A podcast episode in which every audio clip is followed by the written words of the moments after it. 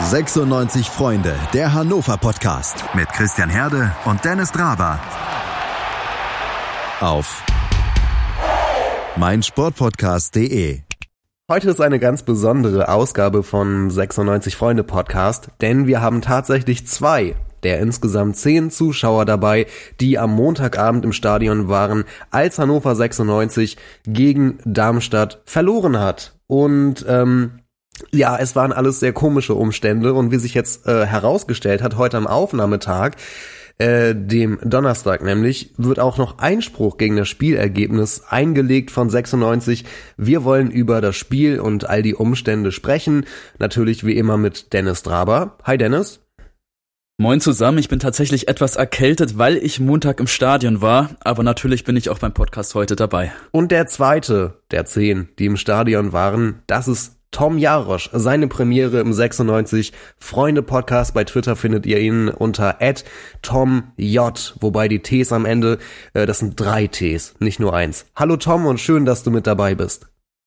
Moin und hallo, ja. Fangen wir vielleicht mit dem aktuellsten an. Die Spielwertung wird angefochten von Hannover 96 und es ist, wir wissen, dass er mit der Heldgeschichte und Bild nicht der ähm, nicht der erste Rechtsstreit der vergangenen Wochen und jetzt wird auch noch Einspruch gegen die Spielwertung gegen Darmstadt eingelegt. Grund ist ja dieses aberkannte Traumtor von Marc Schnendera und da wurde vorher ähm, ja der Ball vom Schiedsrichter berührt und 96 findet offenbar, nö, da wurde nicht entschieden, wie das Regelwerk es vorsieht. Tom, wie findest du das? Ja, ich ich hab's heute vernommen und ich musste wirklich ein bisschen lachen. Ähm, ich weiß wirklich nicht, was das bringen soll. Ähm, auf welcher Grundlage man diesen Einspruch, Einspruch erhebt. Ich meine, der erste Satz in der, in der Pressemitteilung ist, in der Begründung auf einen Regelverstoß des Schiedsrichters Dr. Martin Thomsen. Ja, ich wüsste nicht, wo der Schiedsrichter da einen Regelverstoß begangen hat. Also er hat eine Regel nicht ausgeführt, die es seit Anfang der Saison gibt. Und darüber kann man sich aufregen. Und ich hätte auch gerne noch mal eine Stellungnahme vom Schiedsrichter, was die ganze Situation betrifft. Aber ich weiß nicht, was, wie man da einen Einspruch auf die Spielwertung begründen kann. Ich kann es ja mal versuchen. Ich bin jetzt kein Jurist, aber ähm, es gibt ja seit Beginn dieser Saison die Regel, dass der Schiedsrichter nicht mehr Luft ist oder um es zu erklären wirklich ähm, und nicht nur zum Schreiben, wenn ein Ball gespielt wird und der den Schiedsrichter berührt und dadurch der Ballbesitz wechselt zum anderen Team, dann bekommt das Team, das den Ballbesitz hatte, bevor der Ball den Schiedsrichter berührt hat, den Ball zurück äh, mit einem Schiedsrichterball. Habe ich das richtig verstanden soweit? Ja. ja. und nein. Also die große Frage ist ja wirklich, was ist denn Ballbesitz? Das ist ja die und Frage. Ich finde eben, ja. wirklich, äh, lag denn überhaupt hier ein Ballbesitzwechsel vor? Denn der Darmstädter, der hat den Ball ja nur abgefälscht. Also Haraguchi schießt den Ball irgendwie an den Darmstädter ran. Vom Darmstädter prallt der Ball weiter zum Schiedsrichter und von dort zu Stendera.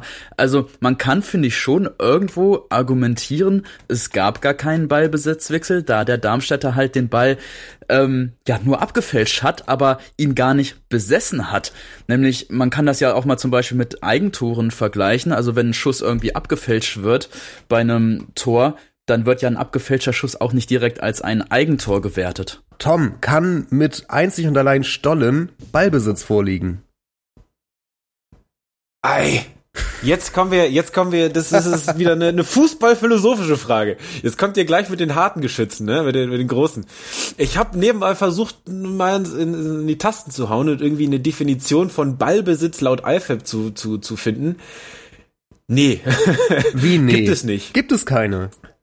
Nee, also ich finde äh, fünf Minuten Google, aber also die schreiben in ihr Regelbuch irgendwie irgendwas über Ballbesitz rein und wenn der wechselt, aber Ballbesitz wird nicht darin definiert. Hm. Das, wie gesagt, fünf Minuten Google. Ich bin jetzt noch kein Professor da drin. Aber ich finde ja erstmal nichts. Also mir reicht hm. das normalerweise, fünf Minuten googeln. Äh, ab, der, ab der sechsten bin ich schon mindestens genervt. Also. Ja, Komisch, oder? Nee. Also, ich habe mir die Szene auch schon noch tausendmal angesehen. Also, ich habe versucht zu begründen, warum der Schiedsrichter äh, das nicht dann sofort beendet, wenn er ja, äh, der Schiedsrichter sollte ja regelkundig sein. Und äh, man sieht es auch, dass er einen genauen Blick auf die Situation hatte. Das heißt also, er hat ja die, die, den Blick zum Ball gerichtet. Das heißt, er sieht den Ball, der vom Darmstädter abgefälscht wird und ihn berührt. Ja. Ja, also das müsste er wahrgenommen haben. Selbst wenn er nicht wahrgenommen hat, dass ihn der Ball berührt, was, also, wie kann man das nicht wahrnehmen? Also, das war schon, das war nicht nur gestriffen, das, der hat ihn auch schon berührt. Also, was mich halt, ähm, ja, zum Nachdenken anregt, sage ich mal, ist ja die Geschichte mit äh, 96 hat eine einstweilige Verfügung gegen die Bild erlangt, weil die Bild sagte, Held habe eine Million Euro Abfindung bekommen. Hat er aber nicht, hat 96 gesagt und das hat jetzt auch ein Gericht festgestellt und ähm, ja und gesagt, ja die Verfügung, die einstweilige, die ist gültig und die Bild darf diese Aussage jetzt nicht mehr verbreiten. Das bedeutet ja, bei 96 wurde bei dieser Geschichte die Rechtslage gut abgecheckt und dann sind die auch vor Gericht gezogen und ich frage mich, ob die bei dieser Geschichte jetzt mit dem äh, Spieleinspruch ob die da vielleicht auch die Rechtslage so genau abgesucht haben und sich ziemlich einig sind, nö, also hier sind die Regeln, äh, hier sind unsere Anwälte und die haben festgestellt, eigentlich hätte das gar nicht so passieren dürfen. Weil, ähm, um es zu zitieren aus der Pressemitteilung, erstmal nach unserer festen Überzeugung hätte dieses Tor auch trotz der zu Saisonbeginn erfolgten Änderungen im Regelwerk gezählt werden müssen und äh, schon vorher oder stand es vielleicht nach hier nach intensiver Prüfung der Rechtslage. Also weiß man schon mal, welche Mitarbeiter so am äh, in den vergangenen Tagen beschäftigt waren bei 96. Könnte da irgendwie, also keine Ahnung, sind da vielleicht doch irgendwelche Erfolgsaussichten? Also tatsächlich mein alter Professor, ich habe zwei Semester äh, Wirtschaftsrecht in meinem Wirtschaftsstudium gehabt, der hat immer gesagt, ich sehe noch vor, vor mir, wie er das sagt, ein Blick ins Gesetzesbuch erleichtert die Rechtsfindung. Und jetzt habe ich mal gerade tatsächlich, wo wir gerade drüber gequatscht haben, die DFB-Regeln aufgerufen, die offiziellen DFB-Regeln, ähm, so wie sie seit dieser Saison bestehen, habe nach dem Wort Ballbesitz gesucht in diesem Regelwerk und das Wort Ballbesitz taucht zum ersten Mal auf Seite 61 auf. Mhm. Und genau auf dieser Seite 61 ähm, wird eben diese Frage mit äh, Ball aus dem Spiel bei Schiedsrichterberührung geklärt. Das heißt, das Wort Ballbesitz wird auf den 60 Seiten vorher nicht erläutert, nicht definiert in den offiziellen Regeln. Das heißt, die offiziellen Regeln legen gar nicht fest, was Ballbesitz ist. Dennis, ich bin kein Jurist, aber ich glaube, äh, für Rechtsanwälte ist das immer eine ziemlich große Chance, wenn sie sehen, ein im Gesetzbuch nicht definierter Begriff steht trotzdem im Gesetzbuch drin. Weil da kann man ja alles reininterpretieren, oder? Graubereich, ja. Ja. Ich bin schon ganz aufgeregt. ich, ich nicht tatsächlich, weil also im, im, im, äh, im besten Falle hat das, äh, hat das Erfolg und wir holen einen Punkt am grünen Tisch wovon ich nie ein Fan bin, muss ich ehrlich sagen. Das macht auch keinen Spaß irgendwie, ne? Es ist immer so, das hat so was von schlechter Verlierer und weißt du, das Kind, das äh, früher auf dem Bolzplatz, ne, was sich immer auf den Fußball ge gesetzt hat, weil es gerade am Verlieren war, das hat keiner gemocht, sagen wir so. Tom, das und Gute, ich, das Gute daran ist aber, gefreut haben wir uns über den Punkt ja eigentlich schon. Die Freude ja, wurde dann schon nochmal zurück. Also wir müssen uns nicht nochmal freuen, das ist gar nicht nötig eigentlich. Das ist mein ja. Punkt. Und im, äh gut, im schlechtesten Falle, ne, hat es keinen Erfolg. Und es war wieder eine weitere Pressemeldung und du hast Geld für Anwälte rausgeworfen. Ja, aber ich glaube tatsächlich auch, ähm, jetzt mal ähm, den, den Witz mal ganz zur Seite gelegt, ähm, das ist eigentlich ein PR-Manöver, was Hannover 96 hier fährt, meiner Meinung nach.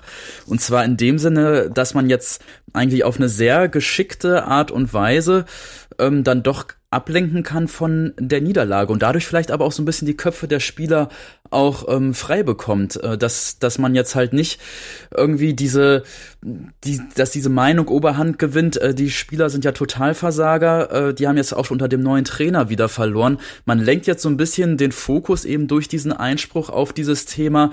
Ah, der DFB ist eigentlich schuld, nicht wir sind schuld an unserer Leistung. Ähm, gut, abgesehen davon, dass wir bei dieser Leistung gegen Darmstadt auch absolut keinen Punkt verdient hätten, meiner Meinung nach, ist es jetzt erstmal doch irgendwie geschickt aus PR-Sicht so ein bisschen den Fokus wegzulenken und so ein bisschen die Spieler noch ein bisschen außer Schusslinie zu nehmen, dass sie sich einigermaßen mit klarem Kopf auf dieses schwere Spiel und wichtige Spiel gegen St. Pauli vorbereiten können. Ich glaube, das ist vielleicht auch zumindest ein ja, nicht unerwünschter Nebeneffekt dieses Einspruchs. Na gut, Dennis, aber ich würde, wo wir schon dabei sind, gerne einmal über dieses nicht gegebene Tor von Marc Stendera sprechen. Ähm, wie habt ihr denn reagiert, ihr beiden Stadiongänger? Äh, vielleicht erzähl du mal, Tom, als dieses Tor gefallen ist, was war da los? Ja, also, als das Tor gefallen ist, man hat's ja gut gesehen, also wirklich direkt in Knick. Ich bin ausgerastet lag, wir lagen uns wirklich alle, ich habe da so meine, ich kenne also auch noch zwei andere von den zehn, die da waren, meine und beiden anderen Dauerkartenkollegen, wir haben uns wirklich in den Arm gelegen, mit den Leuten vor uns in der Reihe, hinter uns in der Reihe. Und ich war schon am Twittern, Marc Stendera Fußballgott. Und der Tweet war gerade raus. Und da sehe ich, wie der Schiedsrichter zum Bildschirm rennt und ich denke mir, ah, oh, scheiße, stimmt ja, den VAR gibt's auch noch.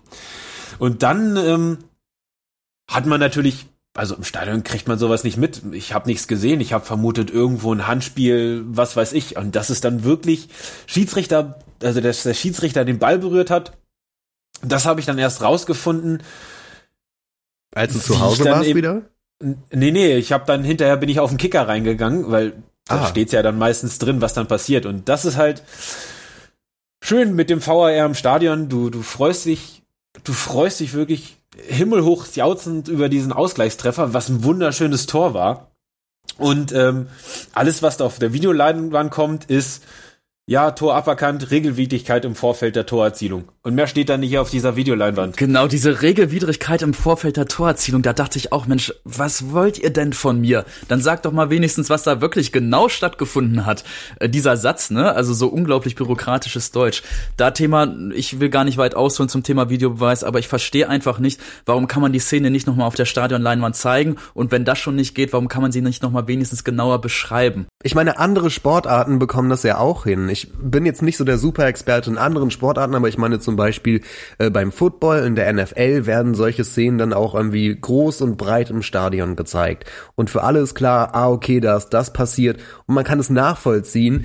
Und ich meine, was will man erreichen? Was wollen die denn äh, äh, für einen Effekt erzielen, wenn die Zuschauer im Stadion also die, die für dieses Spiel, um das gucken zu können, ausgerechnet am meisten Geld gezahlt haben, wenn die komplett im Dunkeln gelassen werden. Das ist doch irgendwie nicht Sinn der Sache, finde ich. Vor allem, also, was, wenn man, wenn man damit die Schiedsrichter schützen will, ich meine, wir leben im 21. Jahrhundert. Die, alle anderen machen es genauso wie ich. Irgendjemand holt das Handy raus, schaut, was da passiert ist und das wissen halt bloß alle fünf Minuten später und dann geht das Geraune auf den Rängen los. Also, durch, durch, ja, ungenaue, unpräzise Formulierung, das bringt dir nichts. Außer die Wut der Leute, die es auf der Leinwand lesen und nicht wissen, was los ist. Ganz genau. Sehe ich genauso. Ähm, ich stelle noch mal eine gewagte These ja. kurz rein. Ähm, wenn das wahrscheinlich auf der Videoleinwand gezeigt worden wäre, warum dieses Tor nicht gegeben worden wäre, hätte, hätte sich der gute Marc Standera gar nicht so sehr aufgeregt, Nein, dass er mit Gelb-Rot vom Platz gewusst hätte. Verstanden. Ich sage, das hätte trotzdem niemand verstanden, weil kein Mensch diese Regel kennt und es wäre ja immer noch kein Kommentator da und ich weiß nicht, ob ein Stadionsprecher in der Kürze der Zeit so eine Regel lernen kann. Kein Mensch kannte diese Regel vor Montag. Ich glaube, da sind wir uns einig, oder? Und es war auch wirklich eine, ja, ja, und es war auch wirklich eine sehr außerordentlich abstruse Szene. Also, wow. Das ist genau wie die Szene, ähm, ah, was war das vor drei, vier Spieltagen, wie dann ein Spieler beim Aufwärmen äh, den Ball zurück ins, Sp äh, ins Spielfeld schießen will und dann gibt's den Elfmeter. Es ist, ah, das ist auch vorher nicht vorgekommen und niemand kannte diese Regel. Und genau das ist ja auch passiert. So, so, so Abstrusigkeit, also so, so total abstruses, einfach durch den VAR bedingt, weil man das jetzt, jetzt nachprüfen kann um das Thema. Und dann finde ich, ne, also sorry, das muss ich noch loswerden, weil mir das die ganze Zeit auf der Seele brennt. Ich weiß, es hat damit jetzt nichts direkt zu tun, aber wenn man schon hier irgendwelche komischen Regelwidrigkeiten im Vorfeld der Torerzielung, so hieß es ja offiziell, äh, diskutiert, dann kam mir in Kopf, warum wird dann nicht beim 1 zu 2 Gegentreffer, wo der Freistoß von Darmstadt nicht korrekt ausgeführt wurde, weil der Ball noch nicht geruht hat, unabhängig davon, dass Haraguchi gar nicht faul gespielt hat, dass dieser Freistoß Quatsch war, aber der Ball hat nicht geruht und damit hätte der Freischuss so nicht ausgeführt werden dürfen. Und der Schiedsrichter stand in der Szene mit dem Rücken ähm, zum Freistoßspieler. Das heißt, er konnte es per Definition nicht sehen. Das heißt, ja, ähm, ah, da, da habe ich mich dann so gefragt, Mensch, wenn man jetzt diese beiden Situationen miteinander vergleicht, was wiegt irgendwie schwerer? Hm. Und so natürlich, die Regeln sagen das eine, aber mein Gerechtigkeitsempfinden sagt da irgendwie was anderes. Ja, es ist das Es war keine souveräne Schiedsrichterleistung. Ich denke, das kann man Den sagen. ganzen Abend aber nicht, ja, muss Nein, man sagen, wirklich. wirklich also nicht. man hat, also noch vor der Stendera-Szene äh, war schon, ist gut, es gibt ja das durchschnittliche Maß, was so dem Schiedsrichter entgegenfliegt, aber das hat man auch so gemerkt, dass das sehr unsouverän war. Ich erinnere mich da an eine Szene, äh, ich meine, äh, Pripp grätscht rein, kommt zu spät, kriegt dafür gelb. Fünf Minuten später, Baccalotz macht genau dasselbe, nix. Also, Ach, ja. das Ich, ich merke schon, wir fangen schon an, intensiver nicht nur über eine Szene, sondern über das Spiel zu sprechen. Das machen wir gleich zusammen mit Tom Jarosch. Äh, eine kurze Unterbrechung und dann wollen wir mal genau analysieren, was da am Montagabend vorgefallen ist. Die komplette Welt des Sports. Wann und wo du willst. Der MLS-Podcast. Daniel Rupp, Vincent Kurbel und Anne Meyer führen dich jeden Freitag durch die Spieltage der Major League Soccer. Wie er von Chicago Fire wegkam, war nicht schön, weil sie ihn einfach getradet haben und er aber wahnsinnig viel Herzblut in dieses Team gesteckt hatte. Sie informieren dich über Ergebnisse, Skandale und Geschichten des amerikanischen Fußballs. Der MLS-Podcast auf meinsportpodcast.de.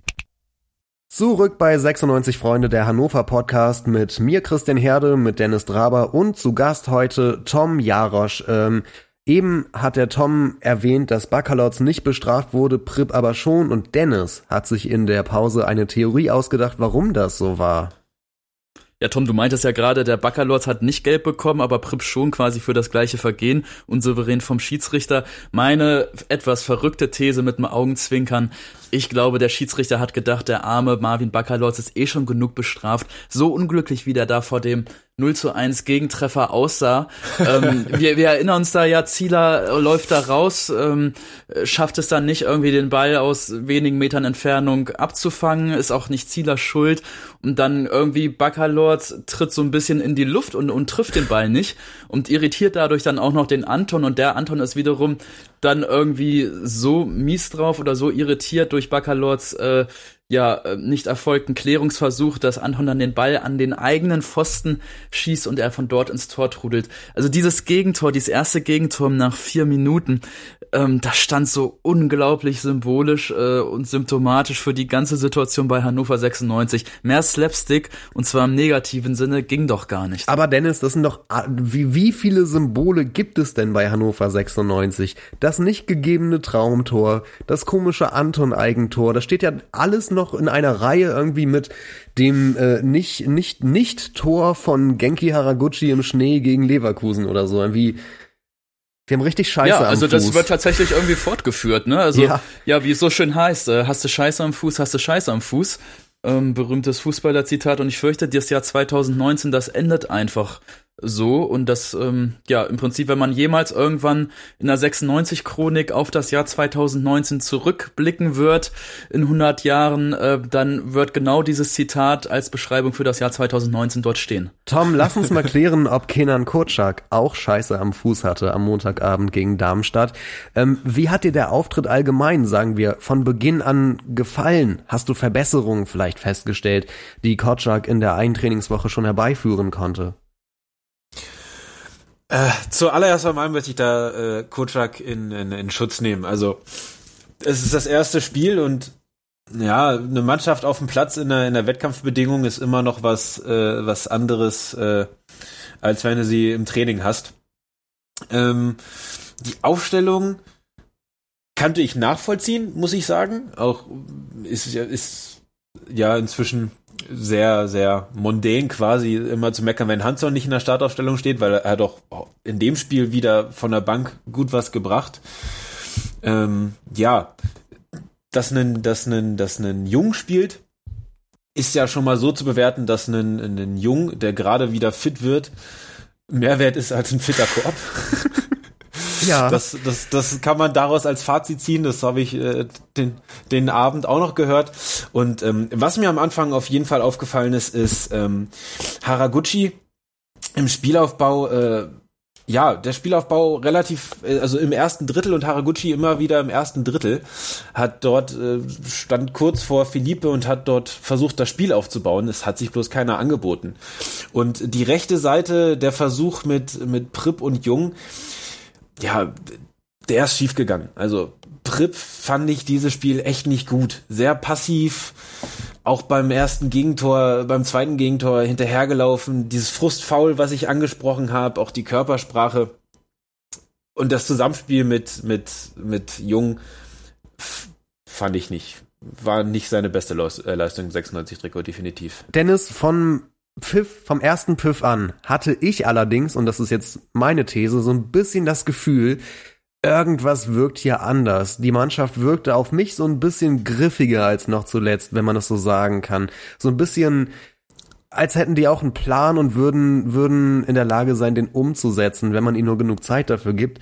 Ähm, und wenn es nicht einen Rückschlag gibt. Aber es wirkte irgendwie schon ein bisschen eingespielter und, und dass sie sich klüger verhalten haben, so ein bisschen als Mannschaft mehr agiert haben. War das auch dein Eindruck oder, oder gar nicht. Ja, total. Das, das äh, absolut. Also gerade so die ersten 20, 30 Minuten, ähm, wenn man jetzt mal von dem Gegentor in der vierten Minute absieht, aber auch nach dem Gegentor haben sie sich ja wirklich aufgerafft.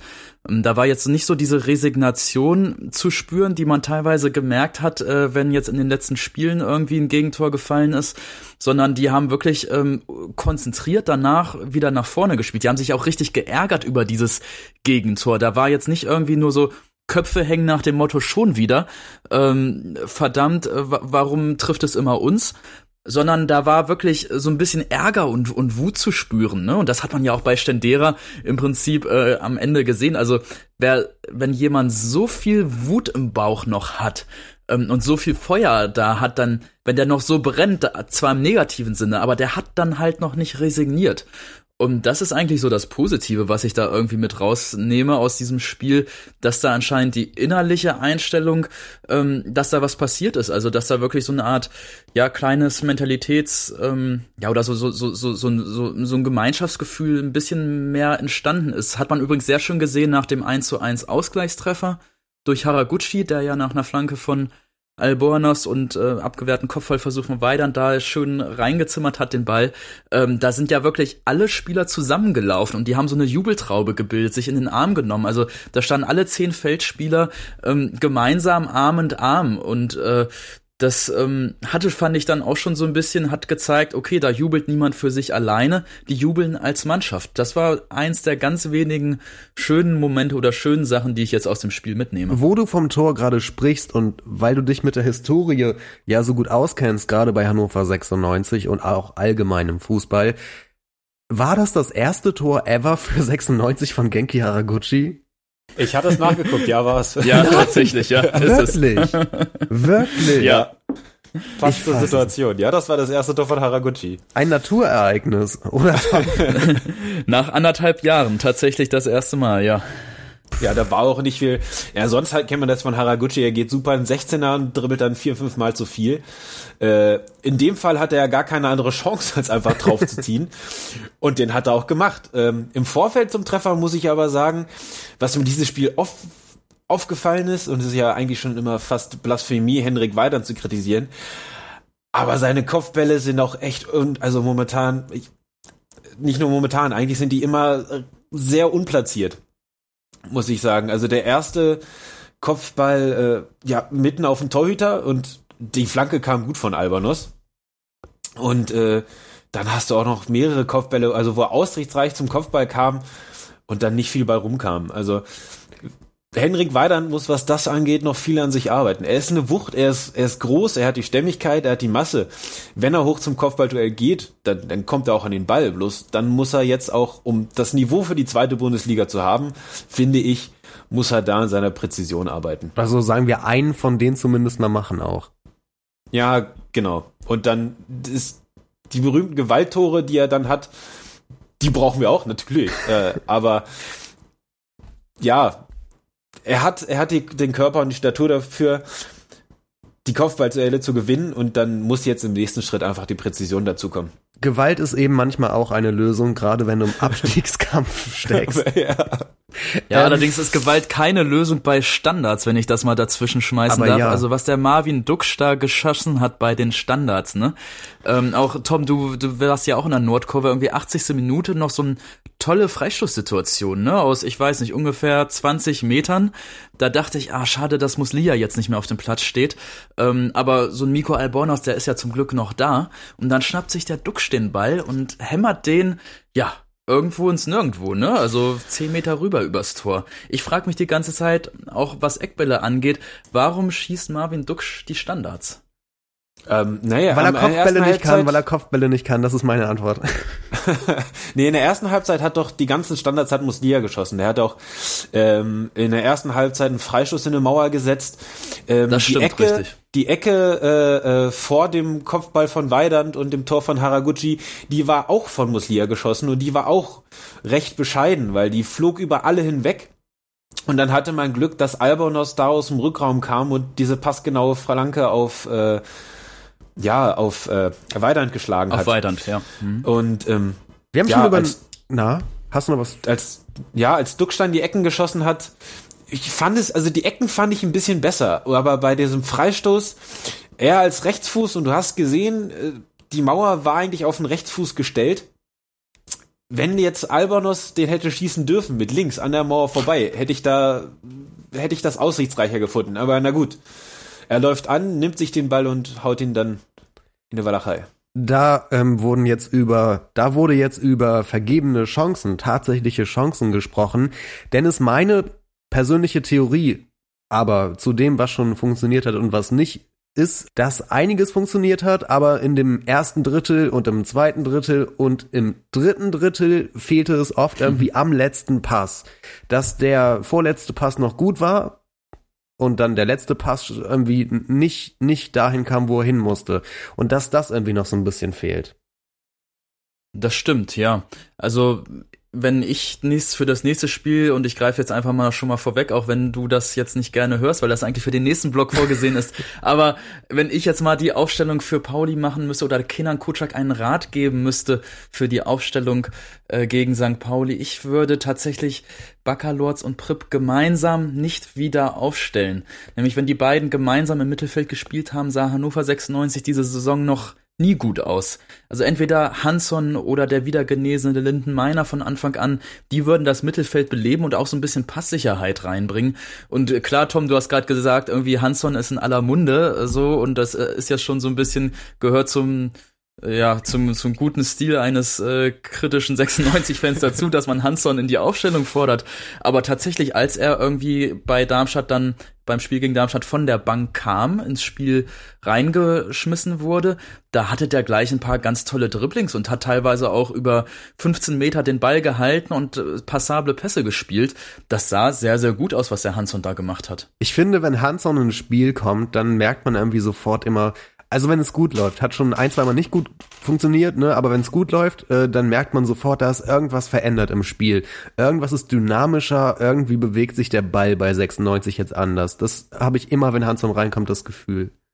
Ja, und das war auch das, ähm, um von Hansson abzukommen. Also ja, das war und ist dann, glaube ich, meine, ich meine, Muslia ist dann auf rechts gewechselt, hat vorher auf links gespielt, zusammen mit Albonos auf der Seite und äh, ist dann, ich weiß nicht, ob es genau, ob es zu Beginn der zweiten Halbzeit schon war, dass er schon rechts rüber gewechselt ist, weil das mit äh, Pripp und äh, Jung wirklich gar nicht funktioniert hat und dann halt, ja, also ich finde Hansson und Albonos offensiv auf jeden Fall machen auf der linken Seite einen super Job und unabhängig äh, zu dem Thema, was du gesagt hast, man merkt immer, es fällt einem immer auf, wenn was positiv verändert ist. Ich fand Haraguchi im Spielaufbau, also in, in mehr Mittelfeldzentrum als jetzt und auch tiefer stehend, also von weiter hinten kommt, besser als wenn er auf irgendwelchen Außen spielt und dann, wie ich es vorher schon erwähnt habe, wieder ein 16er dribbelt und dann ja dreimal zu vier dribbelt. Also ich fand Haraguchi hat im Spielaufbau schon mehr Ideen und das hast du auch gesehen.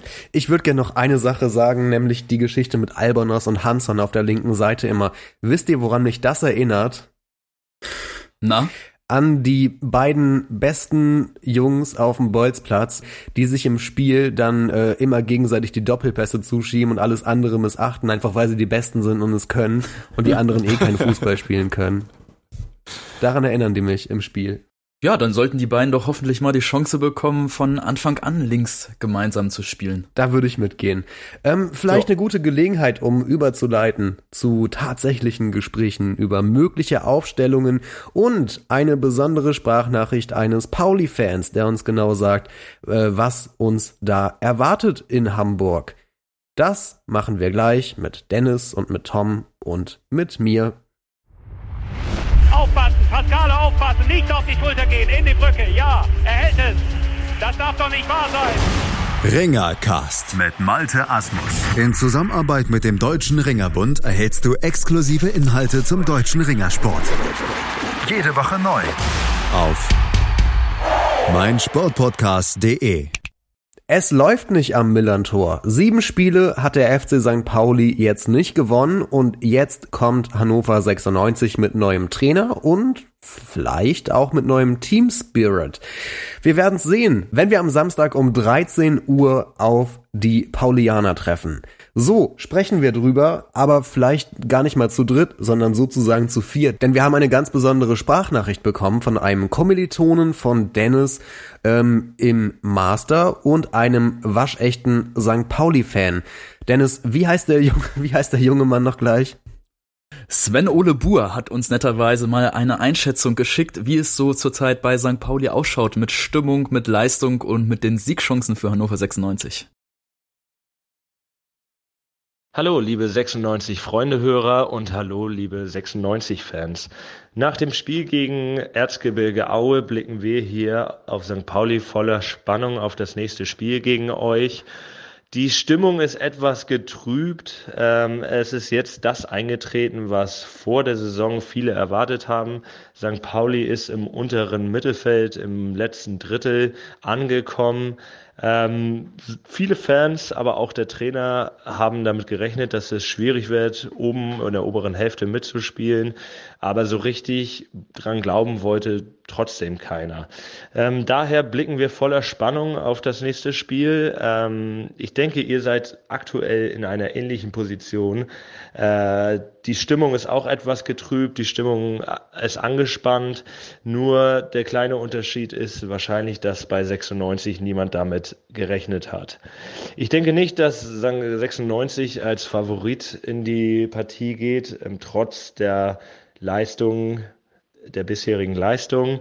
Dennoch ähm, geht man, glaube ich, geht St. Pauli mit äh, gehörigem Respekt in die Partie, da man nie weiß, wann bei 96 der Knoten platzt. Ich denke, dass die Mannschaft dazu in der Lage ist, mehr zu leisten und auch weiter oben mitzuspielen. Vor der Saison haben vielleicht viele mit einem direkten Wiederaufstieg gerechnet und es ist vermutlich nur eine Frage der Zeit, bis dieser berühmte Knoten geplatzt ist, bis die Mannschaft das zeigt, was sie letzte Saison zwischenzeitlich noch auf den Platz gebracht hat ähm, und dem einen oder anderen Bundesligisten einen Strich durch die Rechnung gemacht. Für Samstag erwarte ich trotzdem gute Stimmung, wie immer. Das Millantor wird rappelvoll sein. Ähm, vielleicht ist es auch für euch mal ganz schön, in einem ausverkauften Stadion zu Gast zu sein. Äh, wir werden die Mannschaft weiter wie gewohnt ähm, voller Inbrunst anfeuern und dann mal schauen. Ähm, ich rechne mit einem knappen Heimsieg für St. Pauli. Aufgrund der Fans wird daran kein Weg vorbeiführen. Ja, vielen lieben Dank, äh, Sven, für diese Einschätzung. Und ähm, tatsächlich ja so einiges, was du da sagst, getrübte Stimmung, Abstiegskampf. Ja, das erinnert mich ja auch gerade akut an Hannover 96. Tom, kann der Knoten platzen gegen Pauli? Das hoffe ich. Äh, Pauli, also wenn man sich mal die letzten Begegnungen anguckt, na gut, die großen Klatschen sind im Gegensatz zu uns natürlich ausgeblieben, aber die warten auch schon lange auf einen Sieg. Ja, ähm, man hat das, glaube ich, am Anfang der Saison mitbekommen mit Jos Luukai, der sich immer über den Kader beschwert und darüber, dass er damit auch nichts erreichen kann. Wiederum glaube ich, dass Kinan Kutschak jetzt mit der, mit der Woche, die er jetzt noch zusätzlich hat und dem Kader, den er hat, äh, wesentlich mehr erreichen kann. Und ich hoffe und glaube, dass diese, dieses, dieses Positive aus Hälfte 2, abgesehen natürlich von dem nicht gegebenen Tor, das, das kann mitgenommen werden. Also es gab viel, was, was man auch der Mannschaft mitgeben kann, um sie aufzubauen. um dort ein besseres Spiel zu machen. Und ich denke mal, gegen St. Pauli ist was möglich. Dennis, du hast eben schon diese Kombination aus Baccalords und Prip kritisiert. Wie würdest du es lösen mit dem aktuell vorhandenen Personal? Ja, schade, dass wir Marc Schendera ja. nicht zur Verfügung haben, aus bekannten Gründen, gelb-rot gesperrt. Ähm, deshalb, das Mittelfeld wird ohne Marc Schendera auskommen müssen. Wir haben jetzt schon hundertmal drüber gesprochen, Hansson muss jetzt endlich mal in die Startelf und äh, ich würde dem Edgar Pripp einfach mal eine Pause gönnen. Und tatsächlich, ähm, wenn ich aufstellen dürfte, würde ich auch den Marvin Baccalords rausnehmen außer Aufstellung, Waldemar Anton dafür in die Sechs ziehen, weil der in der Innenverteidigung mit seinem Nervenkostüm, was er anscheinend hat, auch fürchterlich falsch aufgehoben ist in seiner jetzigen Verfassung. Deshalb Anton ins defensive Mittelfeld, dort scheint er sich ja auch wohler zu fühlen und äh, Emil Hansson rein von Anfang an. Äh, Moment, dann hätten wir wen im defensiven oder zentralen Mittelfeld? Anton und? Wäre dann ja Haraguchi, oder nicht? Ach so, Haraguchi würdest du dann dahin stellen, Dennis. Ja, also so wie wir jetzt auch ähm, in, in Darmstadt ja gespielt haben, genau. Ja, ich, also ich, ich glaube ja, Haraguchi, ähm, dem tut es ja immer gut, immer so ein bisschen mehr Freiheiten zu haben und wenn er oft dann auch von ganz hinten aufbauen muss und so, weiß ich gar nicht, ob das das Richtige für ihn ist.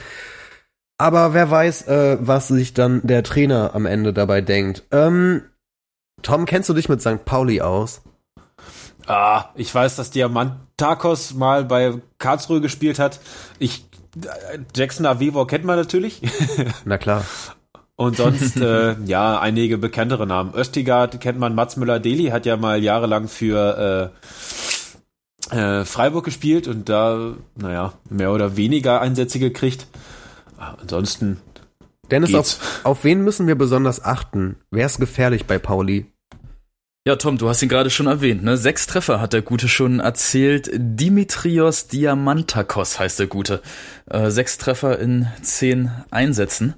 Und ja, auf den sollte man definitiv ein Auge haben. Schade, dass Christopher Avevor zurzeit irgendwie bei Pauli ähm, keine Rolle spielt. Ich weiß jetzt ehrlich gesagt gar nicht warum. War er verletzt oder leistungsmäßig hat er irgendwie zwei Einsätze verletzt. Anfang der Saison hatte ich gesehen und dann verletzt, ne? Ja. Ist auch Kapitän, also er ist verletzt, das habe ich noch mitgekriegt.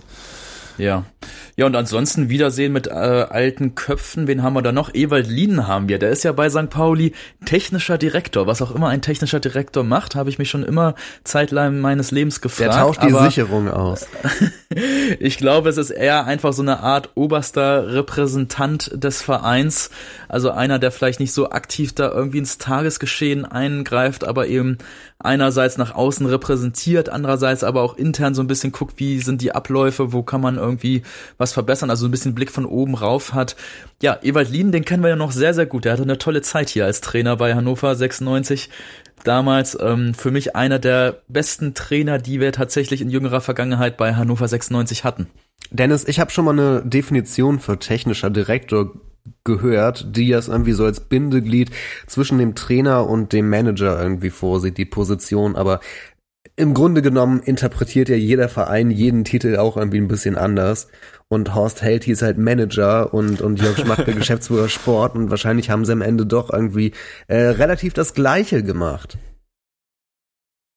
Wahrscheinlich, ja. Am Ende brauchst du eh immer noch die Unterschrift von Martin Kind, wie äh, Jan Schlaudraff das ja schon eindeutig in äh, Interviews gesagt hat. Ähm, dementsprechend ist es auch, also bei Hannover 96 zumindest ist das egal, aber ich gebe dir da schon recht. Ist im Prinzip nur ein Name und hat, glaube ich, dann in der ersten Linie was mit entweder der Struktur des Vereins oder der Struktur der ausgegliederten Profigemeinschaft zu tun, welchen jetzt, äh, welche Betitelung der Sportdirektor hat. Äh, zu Diamantakos wollte ich nochmal sagen, der hat Muskelfaserriss. Oh. Der spielt vielleicht gar nicht. Also hier Ach, steht äh, Muskelfaserriss, Rückkehr unbekannt. Das ist gut für uns. Ja, das ist definitiv gut für Ein uns. Ein ersatzgeschwächtes Pauli. Das würde mich auch freuen. Weil ich habe mich gewundert, der hm. hat gegen Aue gar nicht gespielt, auch gar nicht auf, auf der Bank. Also ja, das ist äh, gut für uns. Ja, das, das ist wirklich ja deren mit Abstand stärkster Spieler. Ähm, ja, endlich mal eine gute Nachricht.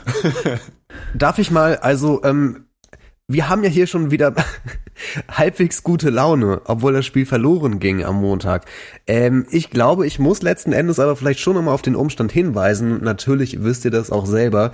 Hannover 96 steht aktuell auf dem 16. Tabellenplatz der zweiten Bundesliga mit gerade mal 14 Punkten und äh, Pauli steht auf dem 13. mit 15 Punkten und es ist gerade so ein bisschen so, wenn wir jetzt verlieren, dann stecken wir echt so ein bisschen unten drin und dann wird's auch nicht mehr so naja. leicht da rauszukommen. Äh, das ist so ein bisschen so diese ja. ge gefährliche äh, Mischung jetzt, die wir tatsächlich haben, so eine Gemischung aus Verunsicherung auf der einen Seite, aber dann auch teilweise schon dieses Schöngerede auf der anderen Seite, was mir teilweise so aufgefallen ist. Also Henrik Weidand hat so ziemlich genau die die Worte benutzt, ähm, wie der gute Sven gerade in seiner Sprachnachricht. Ähm, es braucht nur noch ein ganz bisschen, bis der Knoten platzt. So oder so ähnlich hatte Weidand das nach dem Spiel gesagt. Mhm. Mhm. Und mich erinnert das so ein bisschen ganz, ganz böse halt an die Vorsaison, ähm, als einige Spieler die Situation wirklich viel zu lange schön geredet haben. Also ich hatte da noch jetzt neulich ein Zitat nochmal rausgesucht von wir Waldemar den Bock Anton, umstoßen? der hatte. Ach so, Anton. Äh, ja, wir müssen den Bock umstoßen, genau das sowieso, ja, ja. aber. Das habe ich ähm, bei der Pressekonferenz auch schon wieder zweimal gehört gefühlt. ne, aber auch irgendwie Oktober, November 2018, genau genommen hier 31. Oktober 2018, Zitat Waldemar Anton Anton, als er auf Abstiegskampf angesprochen wird, sagt er wörtlich, das würde ich jetzt noch nicht sagen. Oh. Ja, und wir alle wissen ja, wie das dann am Ende ausgegangen ist mit dem Abstiegskampf. Oh. Und deshalb, äh, ich habe so ein bisschen Angst, dass die Jungs das ähm, wieder so ein bisschen, ja, nach dem Motto, wir sind doch eigentlich viel zu gut für Abstiegskampf. Nein, wir stecken knietief im Abstiegskampf. Und ähm, auch jetzt schon und egal wie das Spiel gegen Pauli ausgehen wird, ähm, dieses Thema Abstiegskampf, das wird uns noch äh, lange begleiten. Und das muss, glaube ich, erstmal in die Köpfe rein. Und das ist es aber noch nicht. Das Bescheuerte an der Situation ist ja, wenn man jetzt so eine Siegesserie starten würde mit drei Siegen in Folgen oder so, in Folge oder so, dann wäre man auch relativ schnell schon wieder ziemlich weit oben. Auf der anderen Seite ähm, kann man aber auch richtig blöd tief jetzt reinrutschen. Also da, wir stehen gerade vor diesem Spiel gegen Pauli echt so ein wenig vor dem Scheideweg würde ich sagen. Ich, äh, ich kann mich also auch tief reinrutschen, wir sind schon tief drin. Natürlich, ja. aber ich meine richtig, also wir haben gerade irgendwie so einen Fuß im, äh, im, im, im Moor, im, wie heißt das? Im Torf? Wir haben gerade schon so einen Fuß im Torf drin und äh, sind gerade dabei, dass es dass das Bein mit reinrutscht und so und noch können wir uns rausziehen, aber irgendwann bist du richtig tief drin im Torf und dann äh, äh landest du als Skelett im Museum in 500 Jahren. Ja, ich kann mich auch noch, also der von Dennis angesprochenen Situation, ich kann mich auch daran erinnern, dass ähm, ja Horst Held, ich meine, wir hatten auch damals im Anfang der Saison ein paar knappe Dinger, wo wir irgendwie nur einen Punkt geholt haben oder wegen einer blöden Situation dann verloren haben und dann hat Horst Held, ja, ich kann es nicht genau wiedergeben, gesagt, ja, wenn das und das so passiert wäre, dann sieht er schon wieder ganz anders aus. Und genau dafür ist das letzte Spiel dann eigentlich perfekt, hm. dass man sich dann wieder sagt, ja, aber äh, wäre das Tor gegeben worden, dann wäre das unentschieden gewesen und dann wäre das vielleicht noch mal ganz anders gelaufen und wenn wir dann gegen St. Pauli wieder so ein Spiel haben, wo dann hinterher darüber gesagt, äh, darüber geredet wird und gesagt wird, ja, aber bei der und der Situation hätten wir da, wäre das ganz anders gekommen, dann wäre das nochmal was ganz anderes gewesen. Dann sind wir nämlich, glaube ich, dann haben wir es, dass wir genau wieder in der Situation sind, dass wir uns die Sache zu schön reden. Und wie du es gesagt hast, den Abstiegskampf, man sagt es ja immer so schön, den Abstiegskampf nicht annehmen. Ja, und dann sehen wir da ganz blöd aus, weil auch wenn wir Spiele knapp verlieren, wir verlieren sie. so blöd es ist. Um einmal äh, den Bogen zurückzuschlagen und damit einen Rahmen um dieses, um diesen Podcast äh, zu machen, als Marc Stendera dieses nicht gegebene Traumtor geschossen hat, da ist spürbar ein Ruck durch Hannover gegangen und die interessante Frage, die ich mir jetzt stelle und die wahrscheinlich keiner von euch oder irgendwer beantworten kann, ist, ähm, ist dieser Ruck dann wieder rückgängig gemacht worden in dem Moment, wo das zurückgenommen wurde? Oder hat es trotzdem irgendwas ausgelöst? Also, dass es jetzt irgendwas verändert hat und dass jetzt irgendwas anders ist und ja, dass irgendetwas anders ist.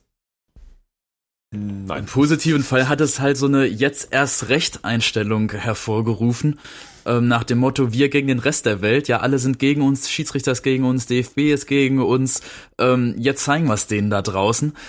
Vielleicht ist es so jetzt so in der Mannschaft. Ich kann es auch nicht, ich bin nicht beim täglichen Training dabei. Das Einzige, was man ja jetzt vielleicht irgendwie ja, ein Stück weit auch noch hoffen kann, ist, dass der Stendera, der hat ja jetzt mit so einer individuellen Aktion gezeigt, dass, ähm, dass da wirklich äh, bei Hannover 96 auch äh, Leute sind, die Fußball spielen können. Und wir haben so viel über individuelle Fehler in den letzten Wochen und Monaten gesprochen, ähm, dass da, glaube ich, auch einige Spieler so ein bisschen äh, mittlerweile das so verinnerlichen nach dem Motto, ja, unsere individuellen Fehler, jeder macht irgendwie zu viele individuelle Fehler und deshalb äh, stehen wir jetzt da unten drin. Und vielleicht hat der Schindera jetzt mal so ein, ein so ein Ding damit äh, gegensetzen können, gezeigen können, hey, wir können auch individuell, kann hier auch jeder was richtig Gutes machen für den ganzen Verein oder für die ganzen Fans und für den Club.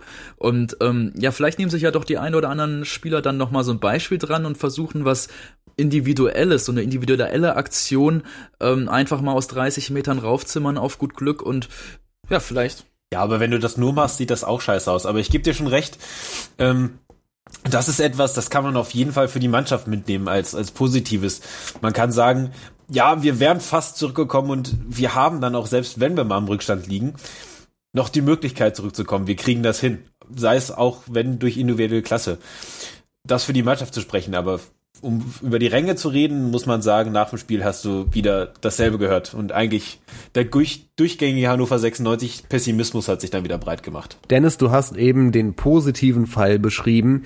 Äh, was ist mit dem negativen Fall? Denn dieses nicht gegebene Traumtor war, äh, ich muss es zugeben, schon ein guter Zeitpunkt, um vielleicht doch endgültig aufzugeben.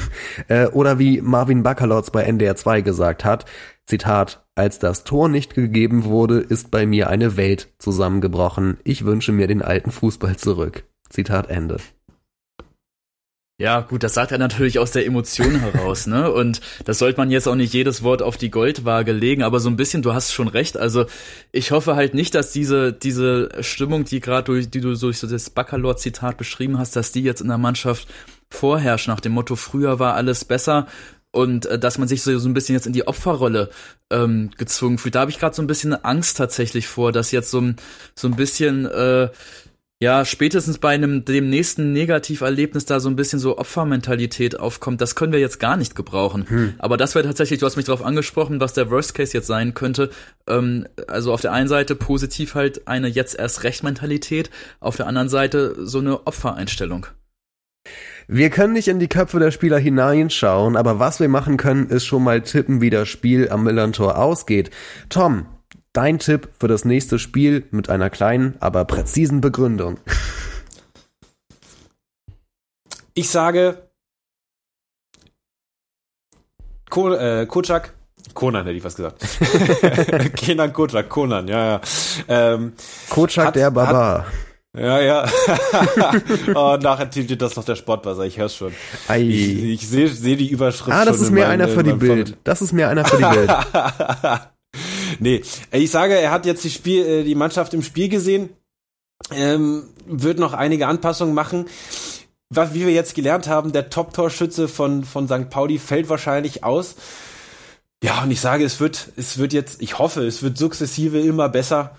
Und ich sage, das wird ein Gegentor werden wir trotzdem noch kriegen, denn ja, an den Defensivabläufen muss auf jeden Fall noch gearbeitet werden. Das hat man gegen Darmstadt gesehen, aber ich glaube auch, das wird sich hoffentlich verbessern. Also, wir werden ein Gegentor kassieren, aber wir werden eins mehr machen als der Gegner. Dennis, du darfst gleich den letzten Tipp abgeben, denn ich mache es ganz kurz bei mir. Ich bin grundsätzlich auf jeden Fall bei Tom, nur glaube ich noch ein bisschen mehr, weil ich so hoffnungsfroh bin an das Knotengeplatzte, an das Knotengeplatzt Ding und ich tippe ein 4 zu 1. Und du?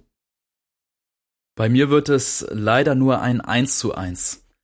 Darf ich äh, Christian noch ganz kurz, bevor wir diesen Podcast abschließen, in der Hoffnung, dass Kenan Kutschak zuhört, was er wahrscheinlich nicht tut, aber man weiß ja nie, darf ich noch ihm drei Ratschläge mit auf den oh, Weg geben? Ich bin so gespannt. Hau raus. Ich habe mich hier schon mal Notizen gemacht. Lieber Kenan Kutschak, wenn du über die Aufstellung nachdenkst und über die Einstellung der 96-Mannschaft für das kommende Spiel, Baccalords und Pripp gemeinsam im Mittelfeld. Wir wissen, Hannover 96 sah da diese Saison noch nie gut aus. Stell bitte Hansson oder den wiedergenesenen Meiner von Anfang an. Die würden das Mittelfeld beleben. Punkt zwei. Waldemar Anton ist in der Innenverteidigung ein wirklich zurzeit enormer Unsicherheitsfaktor. In seiner jetzigen Verfassung gehört Anton entweder auf die Sechs ins defensive Mittelfeld oder auf die Bank.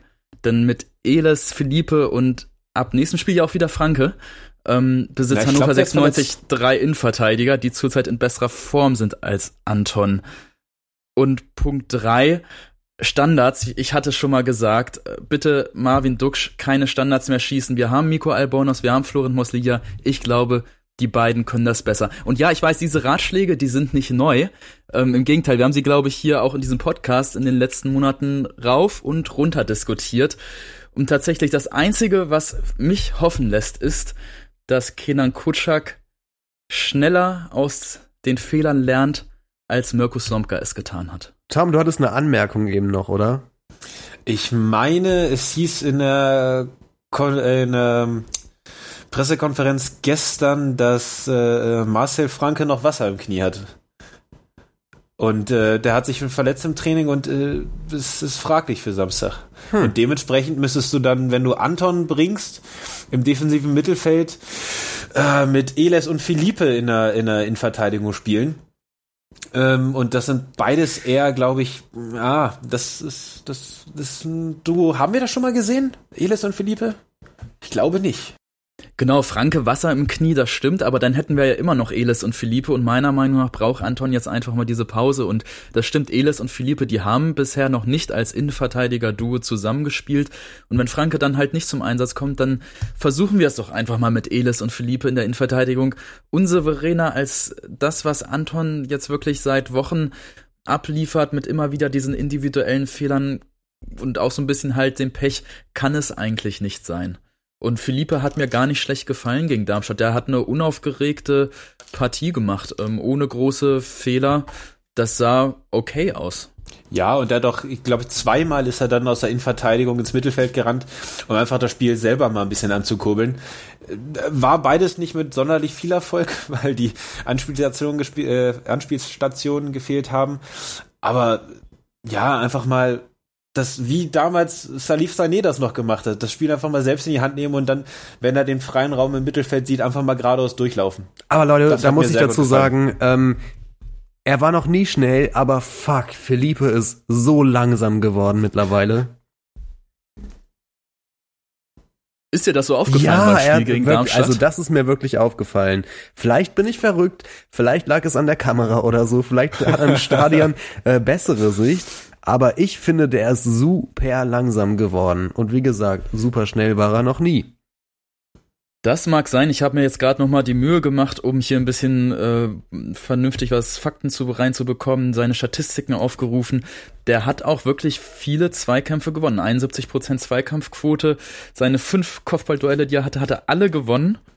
Ähm, entsprechend, es war kein schlechtes Spiel, auch wenn er vielleicht etwas langsamer gewesen sein mag. Okay. Aber das, was Tom gesagt hat, ist mir auch aufgefallen. So wie damals Salif Sané in seinen besten Tagen hier bei Hannover hatte Philippe sich da zweimal den Ball geschnappt und ist damit bis an die Mittel oder über die Mittellinie hinaus äh, ein bisschen rausgelaufen, hat versucht, das Spiel selbst aufzuziehen, nicht irgendwie so einen langweiligen Pass zu spielen, sondern eben selbst irgendwie wie so eine Art Sechser oder Libero oder wie man es auch immer bezeichnen möchte, da äh, weiter ins Spielfeld reinzudringen. Hat zwar beides mal nichts gebracht, aber allein die Idee, dass er sich das mal zugetraut hat, war jetzt nicht die schlechteste. Leute, ich habe gerade dumm gesessen und ich hab mir ist gerade ein Krampf im, in der Wade gekommen.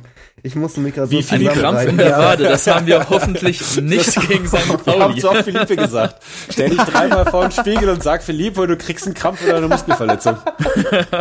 oh Gott, oh Gott.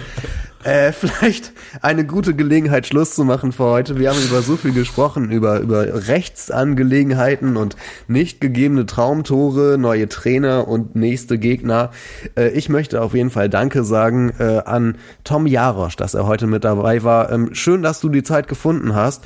Und äh, natürlich noch der Hinweis bei Twitter at Tom J mit drei T am Ende. Danke, Tom. Gern geschehen. Und Dennis Draber war natürlich auch mit dabei äh, und hatte vor allem wieder sein äh, Wissen ausgepackt heute. Das ist immer sehr beeindruckend, Dennis. Ähm, danke auch, dass du in dieser Woche wieder mit dabei warst. Immer wieder gerne. Man sieht sich hoffentlich im Stadion am Millantor. Ich bin jedenfalls am Start. Wir sprechen uns nach dem Spiel und äh, ja, ich hab's gesagt, 96 steht am Scheideweg. Ich bin gespannt, wohin die Richtung geht. 96 Freunde, der Hannover Podcast mit Christian Herde und Dennis Draber. Auf meinsportpodcast.de